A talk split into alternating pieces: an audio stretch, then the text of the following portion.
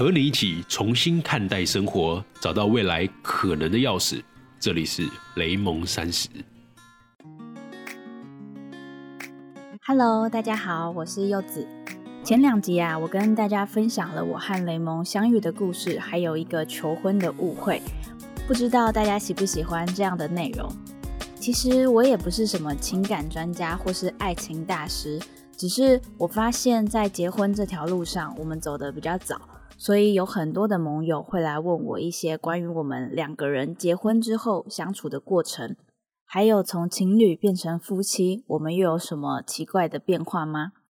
今天这集啊，我想跟大家分享，是有一个盟友在问我，他说想知道柚子是怎么样确定雷蒙就是你生命中那个对的人呐、有没有哪一个瞬间或是哪一个故事是让你特别印象深刻，让你当下决定想要嫁给他的呢？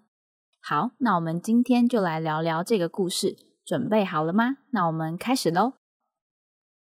这个故事啊，其实应该要从我们刚在一起的那个时候开始说起。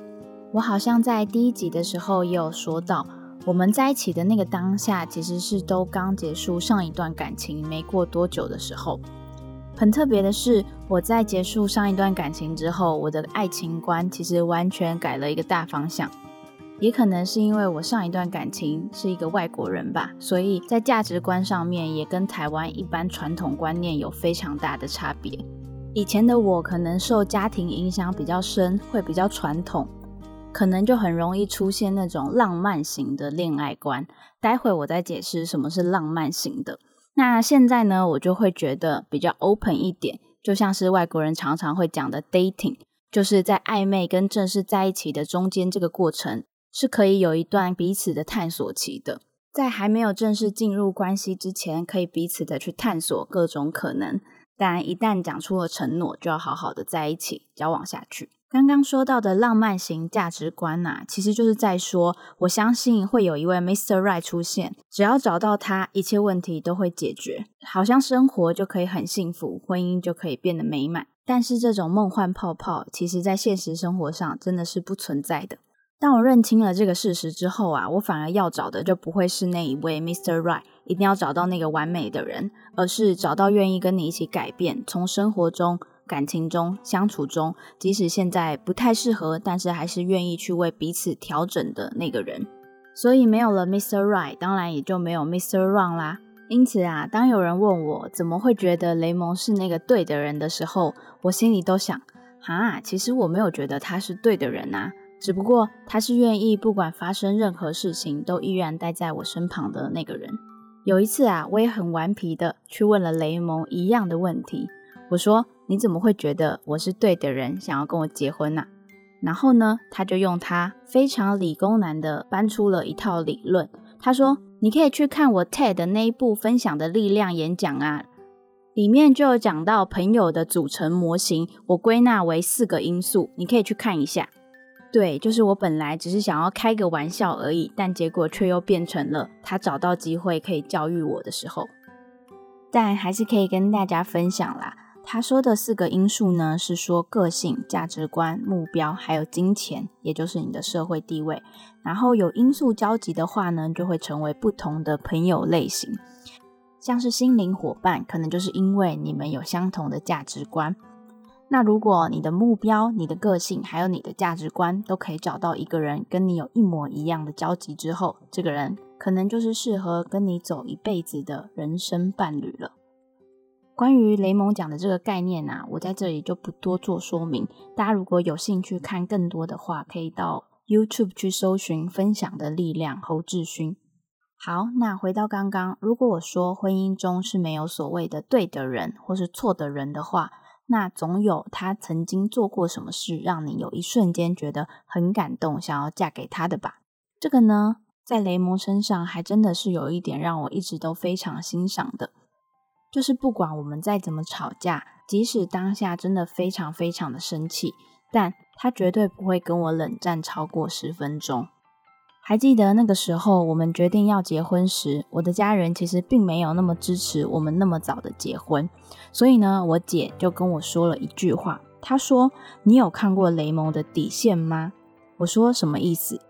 姐姐告诉我，她觉得我们两个还没有在一起的够久。我是不是没有看过雷蒙生气到爆炸的样子？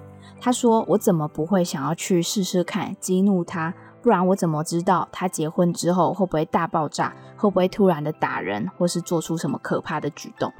其实，因为我本来的个性呢，就不太是会去跟人家吵架或是生气的人。但因为姐姐提出了这个疑问，害我自己也突然觉得很好奇，觉得如果真的把雷蒙激怒看看，他不知道会是什么样子。所以啊，我就真的真的利用了一个小事情，然后故意踩他的底线。我知道他的底线就是同样的事情，不想要说很多遍。